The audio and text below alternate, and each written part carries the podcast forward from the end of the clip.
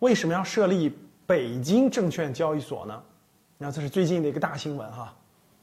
大家都知道，以前呢有一个叫新三板，新三板是什么意思呢？新三板也是很多中小企业上市的一个股权交易的平台，但是呢，新三板呢它不像沪深交易所那样面向公众开放的证券交易所，它只是一个。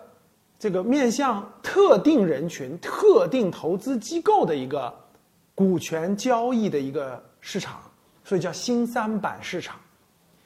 这次呢，国家要设立的北京证券交易所，就是新三板的可以叫升级版。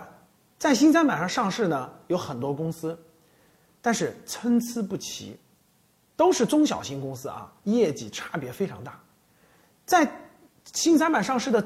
很多公司当中呢，挑选出一些优秀的、优秀的叫新三板精选层，就是从在新三板上市的哇，举个例子，比如几千家公司当中选出了那么几百家，哎，各方面还不错、业绩稳定的公司，叫做新三板精选层。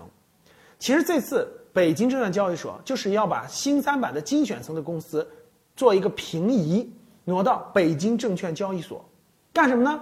哎，面向投资机构开放，面向个人开放，面向股民开放，大家可以买卖北京证券交易所里面的哎这些精选层、新三板精选层这些公司的股票。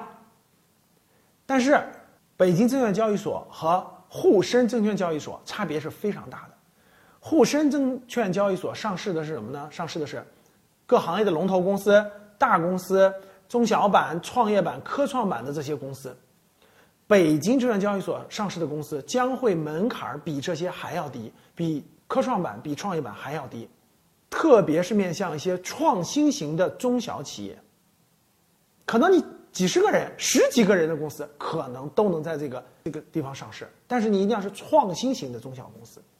所以大家理解了整个过程，就明白哇，那我这个北京证券交易所这个未来这公司，我是不是能买卖呢？我个人觉得啊，大家都知道。科创板是有要求的，科创板是第一，你要有五十万的这个本金以上；第二呢，在证券市场接触两年以上。我估计啊，未来北京交易所的细则出台之后，门槛比这个还要高，因为什么？风险更高。所以我感觉哈，普通投资人、普通股民，那我觉得这个估计跟这个北京证券交易所的这个够不着。专业机构符合一定条件的专业个人。啊，应该是能参与，但是实话实说，越小的公司那投起来风险肯定越高。大多数小公司的生命周期都小于三年，那大家想想，可能很多公司上去一两年就没有了。所以呢，投资有风险，啊，入市一定要谨慎。